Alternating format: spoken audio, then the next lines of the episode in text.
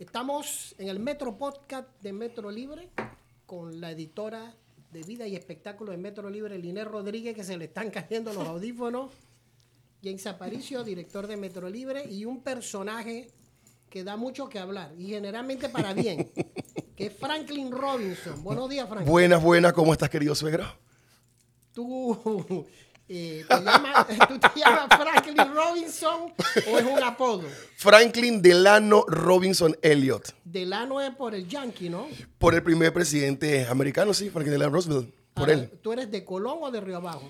Sí, una mezcla herbívora de Colón, Boca del Toro, Río Abajo, Costa Rica, Limón y un poquito también de Aruba. Eso, Franklin. Ok, listo. Al final del día, mi mamá es de Colón, mi abuela es de Boca del Toro, mi bisabuela de Limón de Costa Rica, mi abuelo es de las Antillas, la mamá de mi abuelo es de Aruba. ¿Y cómo, cómo Franklin, Sí, que yo sé que Linet te quiere hacer como 500 preguntas, que me las haga. ¿cómo Bombardeo. tú quedas metido en este negocio de Sí. las comunicaciones, el periodismo, la publicidad? Todo arrancó cuando yo estaba en la Facultad de Comunicación Social, sorry, cuando fui a estudiar periodismo en la facultad, yo hice el examen de admisión eh, y no obtuve los puntos para, para entrar a periodismo, sino que saqué 2.3 en el examen de admisión y en ese año había unos yeyecitos llorando en el pasillo de la Salle de San Agustín de Javier. Yo preguntaba por qué ellos están llorando. Y me dice Linda, Linda Aparicio, en ese entonces, no, Robinson, es que ellos quieren estudiar producción de radio y televisión. Y yo, ¿cómo, ¿cuánto hay que sacar para eso? 2.3. Yo saqué 2.3 en esa admisión. Y yo, ¿eso qué, qué hacen con eso? Ay, para trabajar en televisión. Ay, bueno, sí, esos manes que tienen plata, que son yeye de escuelas privadas, están llorando en el pasillo porque no sacaron el porcentaje. Yo lo saqué y me inscribí a estudiar producción de radio y televisión que no sabía qué era. Yo fui por periodismo. Y ahí en el primer año, Primer semestre, conocí a Taisha Norris y a Miguel en el pasillo con mi amiga Viola Guevara y le pedimos a Taisha que queríamos ser su asistente. Ella estaba en Canal 5 con, con Carlos me acuerdo. Y me dijo, manden una nota de práctica a Canal 5. Yo fui donde la decana, le dije, quiero practicar en Canal 5. Me dijo, estás muy peladito para eso. Eso es práctica profesional. Y le dije lo siguiente, usted me está truncando mi vida. Usted puede hacer una carta de práctica voluntaria, ¿verdad? Es un papel. Yo se lo puedo escribir, usted lo imprime y lo firma, ¿le parece? Me dijo que no. Me, me planté dos semanas en la piscina de ella y lo logramos. Me dio la carta de práctica voluntaria, se la llevé a Carlos Lee, se llamaba el señor, él la firmó y ese mismo día arrancamos. Viola y yo, yo quedé con Gofamanía en el programa que tenía el mediodía en contacto con Viola y me iba a contar ya por las calles a hacer reportajes. Ahí empecé yo en los medios de comunicaciones. Y rápidamente pasaste a los medios impresos. Claro, porque allí mismo todos leían día a día. Me, pasó, me, pasaron con Mariel Coro de Paredes en el programa Confrontación en la mañana. Me tocaba madrugar de Don Bosco para la U, para, Canal 5, porque eso arrancaba a las 5 de la mañana. De ahí a estudiar para regresar nuevamente a Canal 5. Y estando en confrontación con Mariel Coro de Paredes eh, como asistente, veía que todos los días todos leían el periódico día a día, la parte de espectáculo. Era como que, ¿qué escribieron? ¿Qué escribieron? Y en mi facultad recogía materia conmigo, Ana Pérez, eh, Rolly Sterling, Miguel Oyola, y yo escuchaba todo lo que hablaban, los chismes. Y yo empezaba a mandarle correos a la editora de espectáculo, Larisa de León Gutiérrez, diciéndole, hola, escuché esto, esto, esto, esto, esto y esto. Y al día siguiente, el dato que yo le daba era, Chisme. era, ah, Chisme era, contraportada. Yo, ¡ay! Voy bien, voy bien. Y yo todos los días estaba así en el pasillo y miraba, ahí está la Ana Pérez. Hola, Ana. Me sentaba los días a escuchar nada más. Yo mandaba. Hasta que un día me cansé y caminé de Canal 5. Ahí pasa al frente y le dije, hola, con Larisa de León Gutiérrez. Ella salió y le dijo lo siguiente: Yo quiero hacer una práctica voluntaria en EPASA. Me dijo, eso no existe. ¿Cómo que no? Mira, aquí tengo la de, la de Canal 5. Fui donde la decana y me hizo otra carta de práctica voluntaria para entrar en EPASA. Ella me aceptó, ahí me agarró el señor eh, ¿cómo se llama? Ed- Eduardo Soto, Soto. Elizabeth Muñoz de Lao. Y yo empecé a practicar con ellos ahí sin saber nada de periodismo. Y ahí aprendí. Tú estabas ahí cuando yo llegué, ¿verdad? No, yo estaba ah, no estabas. en Panamérica. Y yo empecé a aprender de Luis Trujillo, de Shanida Peñalba, de Larisa, de todo, todos me enseñaron. De ella, de Juan, Juan Bosco, Bosco. de Kenny B, toda esa gente adulta como ella. Yo empezaba, empezaba a robarle un poco de su sabiduría. Y acá con ellos, oye, Liné, me llevas, porque yo era practicante. Ellos trabajaban. Espérate, tiempo, tú eras el que me llevabas. Porque conseguí contactos. Me llevabas a la calle. a los eventos. Claro, y íbamos por todos lados. Pero me gustaba mucho, James. Era, era divertido salir de la calle, entrevistar a los famosos, eh, parquear la discoteca, los eventos. Antes había muchos más eventos que ahora. Antes llegaba Shakira al aeropuerto y había una batería de periodistas de espectáculos grandes. Ahora llega Shakira, nadie se da cuenta. No, no hay un interés por el espectáculo. Pero el Wichi ¿Sí? fue como el, el- el proyecto comunicacional más importante en el que estuviste involucrado. Creo que primero comenzó en Next, Ajá, pasó a TVN. Pero mira que para mí lo que más me, gustó fue cuando, cuando hice el cambio a radio. Yo estaba con la Chechi en el programa Sin pelos en la lengua, en Radio Mix en las noches. Y para mí fuera, era algo nuevo. Yo que yo sé radio, yo vengo de, yo vengo de, de aprender diversas cosas, como un picanzay, un, un, un arroz con algo. Y empecé en radio con la Chechi y fue exitoso. Ahí empecé a saber cuánto se gana en la radio. Vi que era un negocio rentable. Ganaba más que en el periódico. Yo no trabajaba una hora por día y ganaba tres veces más de lo que yo cobraba en el día a día trabajando casi 24 horas. ¿Cuántas demandas te interpusieron en cuando hacías el programa de chisme? Te voy a ser bien honesto. No existe en el Ministerio Público ninguna demanda. No hay ninguna demanda. No, la gente repite tonterías que otras personas tontas dicen. Que tú sientas o que tú creas, que tú publiques, los voy a demandar, no significa que hubo un proceso. ¿Cuántas personas te han dicho te voy a demandar? Todas, ¿Y por qué no te demandan? pregúntales a ellos, no a mí. Pero Pregúntales a ¿qué ellos. personaje Ahora, te ha causado, o sea, tanta molestia que tú has dicho, no quiero ni saber de ti, ni hablarte? Dos ni personas nada más. nombre"? Una que no la voy a mencionar, que ella sabe que es muy bien, que ella metió una tigre que, na- que no, nadie, nadie entiende ni yo comprendo, pero siento más que ella está enamorada de mí. Así de sencillo. Y el otro tema fue con Ana Lucía Herrera, que me molesté con TVN en ese momento porque TVN no defendió al Choliquit. Fue un tema que hubo una actividad de un teatro y su novio en el momento empujó al Choliquit. Y después ella quería demandar, hizo un proceso y buscó firma. Yo, ay, ay, ay, ay, ay, ven como tú quieras. Pero TVN, no sé por qué, se, se echaron para atrás y que a negociar. Yo no hubiese negociado nada. Ellos atacaron al periodista. Yo estaba molesto porque, ¿cómo, cómo usted va a venir a hablar conmigo que vamos a negociar y a Choliquit quién lo defiende? ¿Quién me lo cuida a él? ¿Por qué no le metió un proceso a ellos también? Él agredió al periodista. Y usted viene para acá, concilie conmigo. Yo estaba, ay, yo estaba que me llevaba a candanga. Fueron a negociar con ellos. La que ella tiene, ella tiene plata. Hija de poder. Acá estamos los pobrecitos. que vemos a Franklin Robinson, Sí. lo vemos optimista, positivo y reído. Pero tú te molestas, te pones rabioso. Mis molestias demoran si acaso un minuto. Sí me molesto, pero es rápido. Pam, pam, pam, te grito, te insulto. Y al minuto dos, yo sonrío porque la vida es una, James. Yo no voy a estar todo el día molesto. Estás loco. La vida es bonita. Yo no sé cuándo voy a fallecer. Así que yo no tengo tiempo para agarrar mucha rabia. Tanto tiempo, tantas horas. Yo cambio de chip rapidito. Y entre cambia de chip más rápido, mejor te va en la vida. ¿Qué has extrañado de tu salida, o sea, de los medios? Ahora has regresado. Yo no sé si estás haciendo radio todavía, Ok. pero estás haciendo videos desde tu casa y entrevistas a famosos. ¿Qué has- ahora que estás del otro lado, ¿qué es lo que más es- extrañas de, de Extraño es poder darle la plataforma a los famosos panameños para que lo conozcamos. Hay gente que siempre ha criticado el de espectáculo por el chisme y demás. No, que eso es malo, que, ay, que sensacionalista, amarillista. Pero gracias al chisme de espectáculo, muchos famosos llevan el pan a su casa. Mucha gente sueña con ser famosa. Y cuando lo son, reculan. No, es mi vida personal, mi vida privada. No soñaste, pues. Cuando tú sueñas ser famoso, hay cosas buenas, hay cosas malas. Ahora que dices famosos, vamos a hacer un balance. Sí. Los famosos de antes que conocíamos en los eventos, discotecas, etcétera, y que eran cantantes, y los de ahora que se hacen famosos por redes y son bien vulnerables cuando le haces esas críticas. Sí. ¿Qué piensas de uno y de los otros? Los anteriores tenían más escama. Sabían cómo era la vuelta, conocían el negocio, sabían qué darte porque sabían que iban a recibir. Esta nueva camada digital tienen como, no voy a decir pupú en el cerebro, pero sienten que como tienen muchos seguidores, tienen al, al toro agarrado por los huevos, pero no es así. El día que Mark Zuckerberg le da ganas de tumbar Instagram, ¿de qué van a vivir? Su, su talento es digital. Se, se- se va a casar una diputada con un príncipe. ¿Qué tienes que decir de eso? Qué bien por ella, su chombón. Ella aguanta, ¿no? Ok, el sueño de muchas mujeres sexuales siempre ha sido como que un africano te agarra y te azote, ¿verdad, Liné? La diputada consiguió a un príncipe africano que la va a agarrar y la va a hacer su esposa. Qué belleza el de ella. Encima se mantiene oro. Imagínate ella de Arraiján a princesa. ¿Quién la aguanta? La pregunta es, ¿ella habla inglés? Porque recordemos cuando ella fue En a, 2000, ajá, a la cumbre. Para el amor se necesita hablar un idioma. No, no, No. es gestos. La comunicación también puede ser verbal, de comunicaciones. ¿Cómo le dirá él a ella cuando van a hacer cuchi cuchi?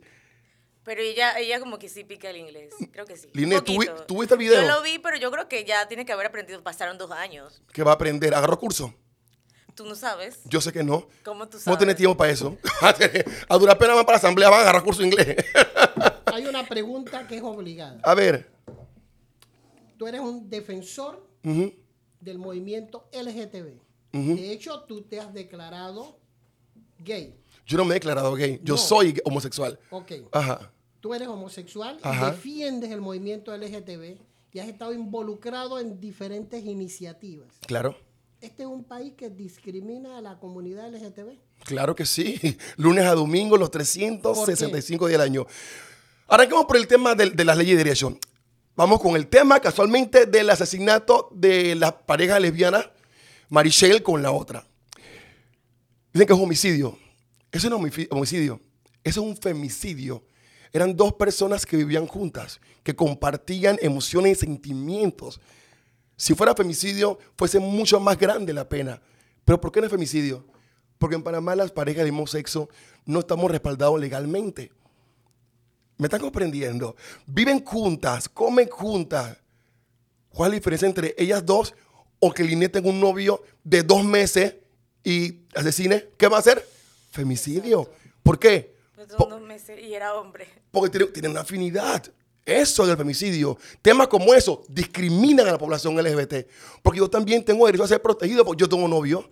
Hace tres años vivimos juntos, en un apartamento, tenemos negocios en conjuntos, viajamos, somos felices. Pero si me muero mañana, ¿qué pasa con lo que él y yo hemos trabajado juntos? ¿A quién le queda? ¿Por qué yo tengo que ir a crear una SA para poder ponerlo con él, para proteger nuestros bienes? Si cuando ella tiene un novio, él no tiene que hacer ninguna SA. Hay discriminación también. Continúo. ¿Por qué? Ah, sí, habla. No, sí, te iba a preguntar en base a eso. Sí. ¿Has creado un- algún movimiento o estás eh, próximo a llevar algún algo a la, de la, a la asamblea para buscar o lograr esa Sí, igualdad? se han llevado proyectos a la asamblea del tema de, de discriminación, pero todos quedan engavetados. Ahí tenemos el tema en la Corte Suprema de Justicia de matrimonio igualitario civil. Tiene años guardado. Ya la CDH dictó, dictaminó y lo tienen guardado. ¿Por qué lo tienen guardado? ¿A quién le molesta? ¿Cuál es el temor? Si tú, tú eres hetero, ¿verdad? Tú eres hetero, ¿verdad? ¿A ti qué te importa si yo me quiero casar o no? ¿A ti qué te interesa si yo quiero casarme o no? Eso no es tu vida. ¿Por qué quieres bloquear de que yo también tenga los mismos derechos que tú? No estamos exigiendo nada extraño, solo queremos lo mismo que tienen los otros seres humanos, saliéndonos de cualquier tema religioso. Esto es un tema civil y lo civil no se mezcla con lo religioso. Creo que un poco es por allí, ¿no? La gente no entiende entre la diferencia de lo civil y lo religioso y tal vez por eso es que hay como un bloqueo. no hay un bloqueo. Desafortunadamente muchos religiosos, esos grupos conservadores, son los peores que existen en el mundo. Porque son, ellos mm, son, maquinan toda la comunicación para confundir a las personas. Tú lo acabaste de explicarlo. Hay confusión, no, ellos confunden a las personas. Ellos están claros cómo es la vuelta. Simplemente no le da la gana. Si una persona está con Dios, está con Cristo y tiene tiempo para manipular la información, es una persona mala. Si tú sabes que un matrimonio religioso es en cualquier religión, evangélicos, católicos, musulmanes, el matrimonio civil es el civil. Son dos cosas distintas. Es más, tú puedes casártelo por civil sin religioso, porque yo no, no creo en ninguna religión. Pues tú no puedes casarte religión sin lo civil. Pero es un tema de cada persona, es independiente. Tú decides con qué religión casarte. Pero el matrimonio civil es un tema de derecho de cada pareja. Punto. Dentro de ese movimiento también te hemos visto defender mucho lo que son los niños. Claro. eh, y los niños que crecen en hogares donde son muy vulnerados. Así es. ¿Qué estás trabajando para, para Mira, apoyar más a los niños? Hemos hecho en los últimos cinco años diversas campañas en contra del abuso sexual a menores de edad. En los últimos ocho años también trabajé con la erradicación del trabajo infantil, tanto en la ciudad como en el interior del país. Hay muchos niños que no están estudiando porque están trabajando. Hay muchas madres que están como Quick, desafortunadamente, trayendo niños al mundo y los mandan a trabajar en vez de a estudiar. ¿Qué hacen? ¿Quiénes hacen qué para protegerlo? Son demasiados. Lo que hemos hecho es capacitaciones en diversos corregimientos, como en San Miguelito. Tengo un proyecto en Gunanega de hace cuatro años con los niños y niñas de Gunanega, de que le llevo a amigos míos que dan clases de inglés para que aprendan inglés. Tengo un amigo que le da matemática, que hace matemática. Gracias a un amigo que tiene un busito, me presta el coaster y los fines de semana los llevo a una escuelita de fútbol allá en Cangrejo. Hay niños y niñas en Panamá que quieren hacer cosas, que quieren salir adelante, nada más que no le damos la herramienta. Y si en mis posibilidades están de poder ayudarlos, siempre lo voy a hacer. Yo nunca he pasado por ninguno de estos temas de violencia, eh, de, de abusos sexuales. Por nada más pensar, Linet, de que una niña, un niño de 4 o 5 años fue penetrado por un adulto, es horroroso. Y que la gente se quede callado es más horroroso. Y que sea el papá, el tío, abuelo, hermano, primo, vecino, el pastor o el educador da más vergüenza que la gente siga callada. Ahorita mismo, el año pasado, hubo, eh, la denuncia fueron casi cuatro mil y pico de denuncias de niños y niñas abusados sexualmente. Si fueron cuatro mil denuncias, mataría multiplicar eso por 20 que no denuncian. Es demasiada gente. Todos los días tengo adultos llorándome en Instagram. Franklin sigue, porque yo pasé por eso y no, no supe qué hacer. Un niño ¿Dónde busca apoyo si el que lo tiene que proteger lo está violando? El que tiene que dar educación se está abusando de este niño. ¿A dónde va a correr? La gente no se pone los zapatos de los niños. A mí me da pesar solamente escuchar las historias de las niñas que el papá. Ahí está el caso de, la, cantante de, México. Ahí está el caso de Chiriquí, la niña embarazada por el papá. ¿Eso qué es? Y muchos tranquilitos como que esto en mi casa no va a pasar. Lo más probable es que en todas las familias de Panamá, muchos adultos han pasado por eso y se han callado. Necesitan ayuda. ¿Quién los trata? Por eso que tú, ahora en Estados Unidos hay muchas demandas que están saliendo. La gente está hablando porque ya no le está dando vergüenza. ¿Tú sabes qué decir, James? Mi papá abusó de mí. El que te tiene que proteger o decir, mi mamá abusó de mí, ¿quién te va a creer eso? Si tu papá tiene que cuidarte. Porque ahora que estás hablando de protección, siempre hablas mucho de tu abuelita. Sí. Es tu inspiración, ha sido tu ejemplo. Mi abuelita, mi abuela es una matriarca. Mi abuela educó a todos sus hijos solita, eh, me educó a mí, me ayudó a mí, a mi hermano, a todo el mundo. ¿Te daba rejito? Mi abuela nunca me pegaba, la que me pegaba era mi mamá. Mi abuela siempre nos protegía, mi mamá. Ella no nos pegaba. Ella era la que se metía a decirle, no, Chayla, deja tranquilito, deja tranquilito. Ella fue, siempre fue la que me ayudaba y me inspiraba y me empujaba para hacer todo lo que yo he hecho. Yo iba para la universidad James con 50 centavos. Yo no soy un hombre de plata. Yo vendía asados con 14 años para pagarme ahora el busito. Eres de plata. Ahora. soy un trabajador, emprendedor, que donde, donde pare de emprender, quedo sin nada. todo el mundo, yo dejé de trabajar 8 horas, ahora trabajo 24. Ahora está este movimiento que todos los años eh, realiza un evento reivindicativo de la comunidad LGTB. Correcto. Hay marchas, festivales. hay charlas, hay festivales. Sí. ¿Qué va a haber este año? ¿Cómo se llama y por qué tienes una polémica con el diputado Silva? Ok, la polémica no es una polémica con, con Silva. Silva es un sinvergüenza. Yo soy un hombre muy de frente y directo con las personas. Yo soy hombre de palabra, él lo sabe. Cuando yo digo algo, yo lo voy a hacer. Si yo digo que no, no. Si digo que sí, sí. Yo soy muy corto con los términos. Pero que un diputado independiente se venda muy pulcro, muy bonito, muy nice, chévere, que tiene una, línea abierta por la población diversa de apoyarnos, le invitemos a ser el abanderado del Pride el año pasado. Él fue a la bandera, la hizo, que lo hicimos al fuera de la Asamblea Nacional de Diputados casualmente. Porque la, para nosotros la marcha del festival es político. Él fue, la hizo. Yo hablé con él ese día y me dijo, Frank, ¿qué más necesitan? Nada. Solo tu presencia hoy aquí y el día de la marcha. Listo. Tres días antes de la marcha, James, él me chateó por WhatsApp para decirme lo siguiente. Hola Franklin, y solo para informarte que yo no sabía que tenía que marchar. Un hombre graduado de unas buenas escuelas, buenas universidades, que ha ido a las marchas, él no sabía que tenía que marchar, es que yo no sabía eso. Todas las personas que han aceptado ser el abanderado de LGTBI eh, han ido a la marcha. Él es la primera persona que les dice a ustedes que... Claro, eh, Linet, los abanderados abanderan. Como un diputado, abogado, no recuerda eso. Y luego entendí por qué lo hizo. El diputado Gabriel Silva está unido a una facción que quieren pisotear todo el trabajo que se ha hecho en los últimos años del World Pride Panamá con el festival. Una facción del movimiento LGBT. LGBT, sí, que, que, que da, da, dolor lo que hicieron el año pasado. Silva se prestó para crear otra marcha. Sacaron un mapa de la ruta sin logos para confundir a las personas. Como una persona que dice que pelea y lucha por derechos humanos se presta para destrampar colectivamente lo que se ha hecho hermoso de 2017. Aquí en Panamá de 2017 se hace Pride Panamá. De una marcha hacemos un festival, este año es un mes. Hemos educado a más de 5 mil personas todos estos años. Tú has ido a los seminarios en salones grandes. ¿Cuándo hemos visto actividades así dignos para toda la comunidad? No para un grupito.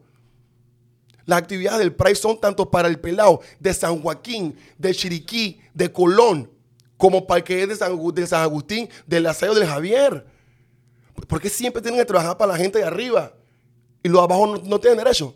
A principio de este gobierno, te vimos involucrado Sí. en las movilizaciones y protestas por una constituyente. Correcto.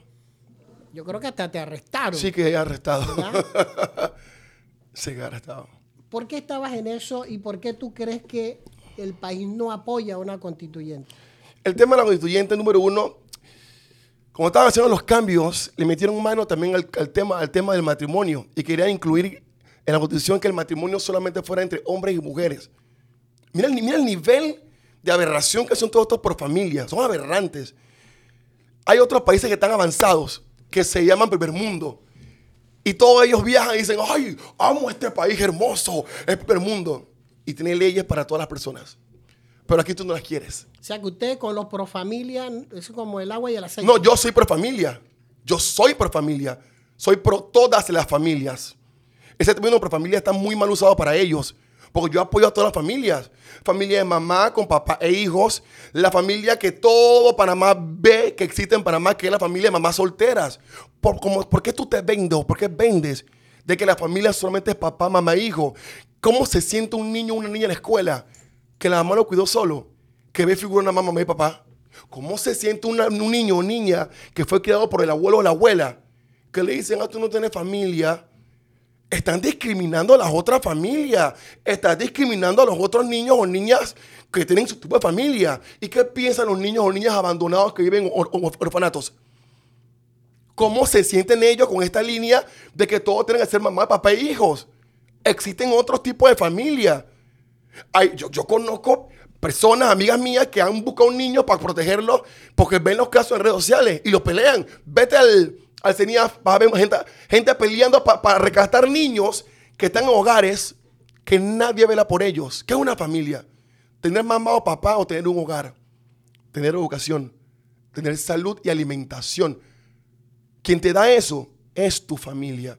Pero plantear de que los pro familia son lo tradicional está equivocado. Yo soy pro familia, pro todas las familias. Yo, mi familia es de mamá y mi hermano, o mi abuela, que luego mi abuela agarró a mi mamá y a mi hermano. Y estoy orgulloso de mi familia. Aquí estoy. Nunca se un, un discurso que hizo Blandón, no fue su vice, cuando se lanzó. La, la- señora que era vicepresidente de Blandón, eh, de Colón, en uno de estos enfrentamientos, ella dijo lo siguiente, que ella apoya a, las- a las familias tradicionales porque Dios mandó, todo, todo, todo.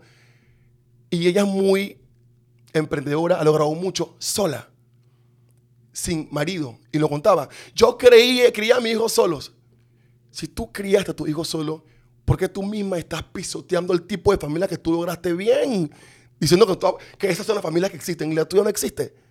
Lo- ¿Cómo tú le muestras a la gente que tu familia funcionó si estás pisoteándola diciendo que este es el modelo a seguir? Tenemos que estar orgullosos de lo que tenemos. Por eso del tema ahorita de que en los medios de comunicaciones ves todo tipo de personas ahora. Hay un tema que las personas de 50 años para arriba aún están con el chip de mamá y papá. Pero la nueva generación no. Tú vas a ver la serie Mamá Soltera, Papá Soltero. Ves en la película a un superhéroe homosexual, a una superhéroe trans, a un negro superhéroe, a un indígena superhéroe, a un gordo superhéroe, a un gordo millonario. Ahora ves a un negro dueño o magnate de una empresa. Porque estábamos viviendo en un mundo de muchos estigmas en el cual solamente un grupo de la población te- lo veíamos como que ustedes son. Es, es hasta difícil ver un dueño de empresa negro. No te quieren hacer caso porque eres negro. Llega un blanquito. Claro. Llega un blanco y es un empleado y la gente cree que él es el jefe. ¿Por qué? Si no es el jefe, no es el dueño. Porque tiene el patrón de que lo que hemos visto en la película, en la serie. Ay, el jefe es blanco, alto, guapito. No, no. Hay, Ok, una- vamos. hay unas preguntas, con Sí. la última pregunta de Linet que te voy a hacer, que generalmente las hace Mario Lara. ¿no? Ok. Así que voy a tratar de acordarme. Linet, Ah, yo le iba a. eh, queríamos saber, bueno, la etapa esta que pasaste ahora. Eres un empresario que tiene locales por todo Panamá. Gracias a Dios. Y la gente, unos te escriben bien, otros te escriben mal. ¿Cómo, te, cómo salió esa idea de crear estos, estos restaurantes? Mira, yo arranqué, mi primer restaurante fue en Casco Antiguo, que se llamaba Bike and Coffee. Eh, y lo cerramos porque vendieron el edificio. Luego allí saltó un restaurante de Argentina que le llamamos Goods Bar and Grill con unos venezolanos.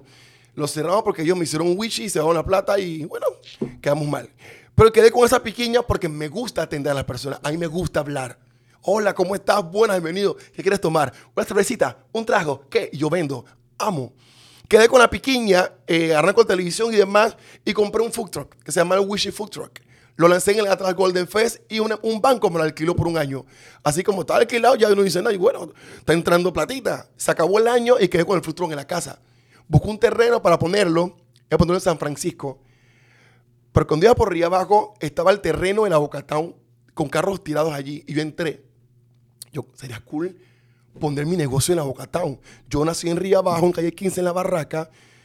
Creo que puedo mandar un mensaje cool a los pelados de Río Abajo que tú puedes nacer de, de barrio, de un lugar bien con delincuentes, puedes crecer y puedes ser un pequeño emprendedor en el área. Peleé, conseguí al dueño del terreno, lo conseguí y ahí empecé con el Wishy Food Truck, que luego le cambié el nombre a Boco Food Town por la Boca Town. La Boca Town es la primera, la primera colonia afro en Río Abajo. en la entrada de calle Cuarta Río Abajo, sí, sí. En 1920. Eso lo, lo quemaron, lo tumbaron. No hay mucha historia en la Boca Town. Pero ahí, ahí fue la primera concentración de negros. Ahí arrancó el reggae de Jama- de Jamaica, danzal. Ahí arrancaron los naitafón. Ahí arrancó el reggae en español, los DJs parqueaban allí. La comida afro estaba allí. Lo que pasaban, veía que afuera había mujeres vendiendo sao, guanaguán, patí, sopa de pata. Yo estaba niño, pero yo caminaba de calle 15 hasta allá a cortarme el cabello. Porque ahí cortaban el cabello, estaban las barberías, con los rastas. Y papá me decía, vete a poner rasta, él te corta el cabello, dile que le pago después. Yo, hola rasta. Mi papá dice que, que fiado. Siempre tu papá. Me metió un cocorrón y me sentaba ahí y me tocaba esperar cinco horas. Porque yo era el fiado, el fiado es, el último. Eres el último. Y por eso dije, voy a poner mi local aquí. Porque no hay hace nada por la gente de Río Abajo. Vengo aquí y ha funcionado. Y después, ¿cuántos son? De allí, ahora somos seis. Empecé a franquiciar, estoy franquiciando, aprendí a franquiciar. La pandemia me puso a, a estudiar. Estudié hacer diseño gráfico, hago arte, hago animaciones digitales, estudié cómo hacer una franquicia, estudié el tema administrativo de los restaurantes. Y basado en esos estudios, por cuatro meses en la pandemia, empecé a crear otras cosas. Llevaste show, llevaste el espectáculo. Bastante, bastante, bastante. Por eso el tema que siempre repito a la persona es nunca dejar de aprender a estudiar. Tienes la política entre tus planes. La política no estaba en mis planes, pero ahora sí está en mis planes. ¿Por qué?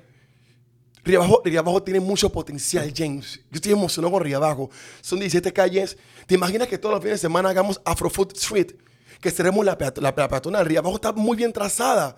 La principal tiene acá Santa Elena, acá tiene la pulida. Yo cierro eso los domingos, bicicleta, eh, sao, comida, eh, las calles pintarla. Hay gente en Río Abajo que quieren hacer cosas. Y se pueden. Yo, yo logro hacer muchas cosas sin ser nada político. Los pelados Río Abajo quieren crecer, pero hay que darle las herramientas. Tienes esa mentalidad de que todo el mundo crezca conmigo y no, yo siempre quiero estar aquí y tú allá abajo. Yo siempre, aquí estoy, basiquito.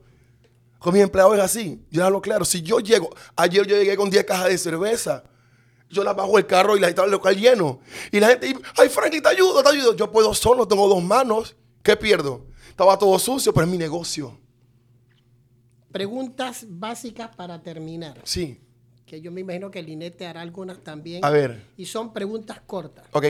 Matrimonio entre personas del mismo sexo. ¿A favor o en contra?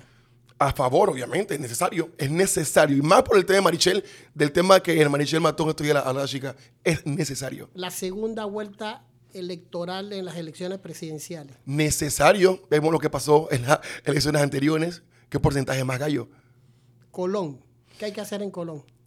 Colón hay que tenerle ganas. Colón es un granito de oro. Colón tiene mucho potencial. Colón puede hacer muchas más cosas. Nada más de que no hay motivación. Y el pueblo colonense está cansado de las promesas incumplibles de muchos políticos. Colón tiene las calles bien bonitas, trazadas. Hay que tener la gana y voluntad. Es como si yo fuera alcalde de Colón. El alcalde puede hacer muchas cosas. ¿Chicharrón o espagueti a la carbonara? Me gusta el chicharrón, pero no puedo porque me rompo el diente. Mejor me voy con el espagueti. ¿Regresarás a la televisión, sí o no? Sí. Eh, ¿Con qué artista te has familiarizado más en Panamá y en el extranjero? Cancaca Fubanto. ¿Y en el extranjero? En el extranjero, con mucho con. Joel y Randy. O sea que tú eres puro reggae, nada de música romántica, salsa, merengue, bachata. Hay un tema de generación, eh, James. Mi generación fue generación con el reggae español y ahí me quedé. Yo puedo escuchar de todo, pero yo que voy a escuchar salsa. Yo escucho un salsero, no sé ni quién es. Me sé la canción, me, pa- me pasó en el concierto de Rey Luis. Subió Lefty Pérez. ¡Oh! Él canta eso. ¡Oh! Y también eso. Ojo, y porque no sé, no es que sea ignorante. Ponme un reggae tú a ver cómo tú quedas como ignorante. Es un tema de cultura. videos en tus redes Sí. para animar a la gente porque te lo pide o porque a ti te nace en ese momento. Mira, algo que he aprendido es a escuchar a las personas. Todas las tardes mi inbox está lleno. Hay una chica que me escribió, hola Frank, ¿cómo estás? Estaba pensando en suicidarme. Pero cuando vi y veo tus historias todas las mañanas, que tú le metes ganas, me dio ganas de seguir viviendo. Otro me escribe, estaba triste porque me estoy conociendo a mi esposa. Me quitó la casa y tengo que regresar donde mi mamá. Y te veo comprando verduras en Mercapanamá. Me río, pero me inspiras a empezar de cero nuevamente. Cuando tú escuchas todas esas historias reales de personas, siente un compromiso con ellos. ¿Qué Una- crees que le hace falta a los medios en este momento para que haya un espectáculo más sólido como hace 10 o 15 años atrás? Independizarse, que no va a pasar nunca. Hay un tema en que en Panamá los medios de comunicaciones de televisión no han sido creados como medios de comunicaciones. Son caballitos de batallas políticas. Son caballitos de batallas económicos. No lo hacen con el motivo de producir. Yo lancé hace pandemia Revolución TV, mi canal digital, ya muy bien hasta que llegó la pandemia. Y yo nada más con cinco personas producía 25 contenidos. ¿Cómo es posible que un canal de televisión con todo lo que tengan no pueden producir producción nacional o no pueden comprar enlatado? A mí me da pesar de que aquí en Panamá, en la Facultad de Comunicación, en universidades privadas, se están graduando comunicadores que la van a pasar mal. No hay vacante. Los que estamos ya estamos y no queremos irnos. Y hay pocos medios. Han votado mucha gente. Esos pelados que están estudiando comunicación social, ¿a dónde van a estudiar? A Instagram. ¿Quién le va a pagar? A YouTube. ¿Quién le va a pagar? Para cerrar el podcast, pues tú sabes que esto tiene sus, sus Ok. tiempos. Este país tiene futuro. Si llega alguien y golpee la mesa bien fuerte y cambie todo el juego, tenemos un futuro más rápido de lo que tú te imaginas. Pero se tiene que cambiar el juego. Ya, los roles tienen que variar. Los que estaban antes, ya, ya, ya tienes, ya relájate. Relájate ya. Es más, jubílate, vete para tu casa. Tú ves noticias a estos manes viejos y siguen ahí peleando. Ey, ¿qué- qué- cuánto- ¿Cuántos más van a querer desangrar al país? Ya lo desangraste por 10 años, ya, ya recogiste. Yo ni finca tengo. A mí me da dolor cuando veo a un man de esto que veo, no, él tiene 80 hectáreas y tiene y sigue peleando por más. Chucha, tiene varias hectáreas, huevado. Muchas gracias, Franklin. Este es el Metro Podcast de Metro Libre con Franklin Robinson y Liné Rodríguez. Nos vemos en otra edición. Ok, gracias. Y un wichi, ¿tienes algún wichi que nos Que, de- que, que deje- que dejen de sangrarnos los panameños. Hay un wishy. Estoy está molesto ya. Nos vemos. Chaito. Te, te estaba subiendo la revolución otra vez. Ay, Franklin.